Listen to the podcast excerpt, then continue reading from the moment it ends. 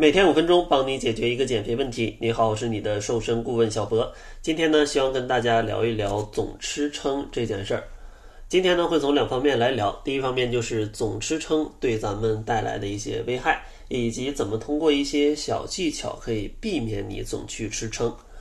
像总吃撑呢，主要有三个危害。第一个危害呢，就是去加重肠胃的负担，因为总是吃的特别多，你的。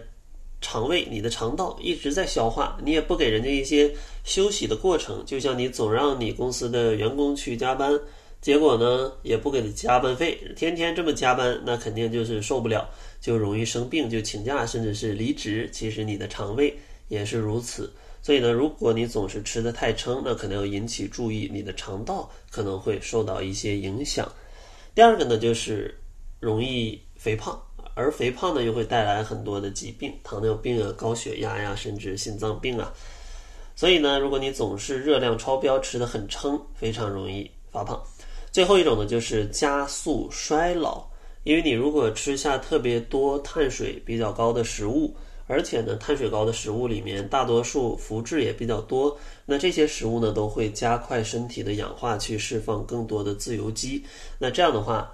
既有糖化带来的影响，也有自由基带来的影响，你的人呢就会更加的显老。像有一些明星觉得什么呃总是不老，其实也是跟他们的饮食、跟他们的生活习惯还有运动有关。呃，改天呢可以给大家简单讲一些关于抗氧化的一些内容。所以说，如果你吃的特别撑呢，就非常容易造成肠胃的问题，以及发胖的风险，还有加速衰老。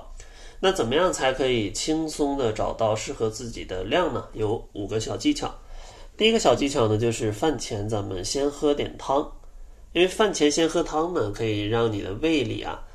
有一些液体，让它稍微有一点满的感觉。这样的话，你吃起饭来就不会是十成饿，甚至十五分饿，因为你喝了一些汤，胃里已经有一些食物了。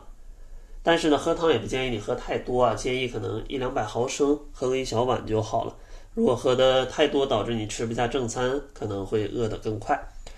第二个建议呢，就是专心吃饭。如果你真的控制不住自己的量，那千万不要在吃饭的时候一边聊天一边看手机，甚至一边看个视频、看个电影。那这样的话，你的大脑就更没办法专心去感觉你吃到什么样的程度了，非常容易去吃下过量的食物。所以说，建议如果控制不好量。吃饭的时候尽量先专心一点，慢慢的找到这个能吃的量的感觉，或者能知道自己吃多少量。你可以，如果真的想玩手机，你再去玩，那那个时候就不会有吃撑的风险了。第三个建议呢，就是细嚼慢咽，这个老生常谈了，就是大脑感觉到饱十到十五分钟，甚至可能还需要再久一点点，可能十五到二十分钟。如果你吃的特别快，狼吞虎咽的，没感觉饱就已经吃吃过了，之后反应过来发现好撑，所以说呢，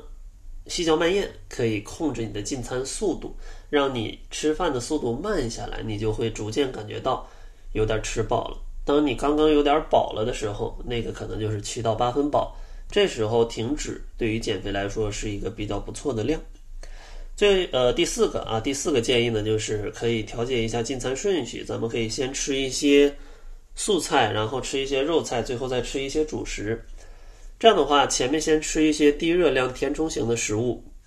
中间呢再吃一些蛋白质类饱腹感比较强的食物，最后再去吃一些比较容易发胖的主食。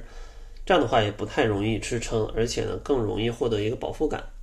最后一个建议很重要，就是吃完了及时拿走这些食物。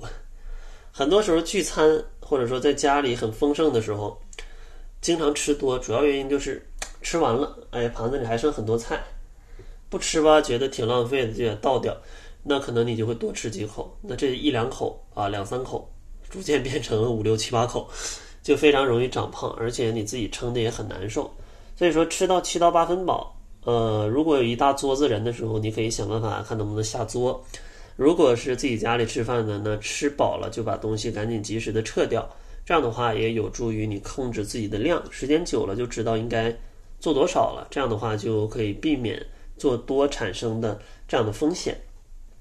那如果大家也有吃撑的问题，希望大家可以按照今天的内容去尝试一下，这样的话更有助大家一个减肥成功。最后呢，想要送给大家一份读书笔记，这里面包含的内容就比较多了，有关于系统减肥的方法、减肥的误区、减肥的饮食、减肥的运动，还有增肌的方法。还有一些最前沿的关于脂肪的一些研究，比如说像《谷物大脑》里面，还有《吃肥健瘦》里面的一些呃新的研究，帮助大家更好的理解到底吃什么才能减肥。如果大家想要全面的了解减肥这件事情的话，想要领取这份笔记，也可以关注公众号搜索“窈窕会”，然后呢回复“笔记”就可以领取了。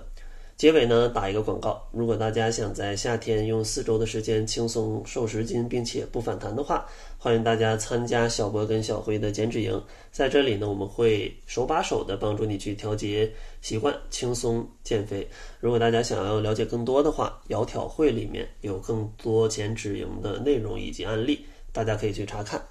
那好了，这就是本期节目的全部，感谢您的收听，咱们下期节目再见。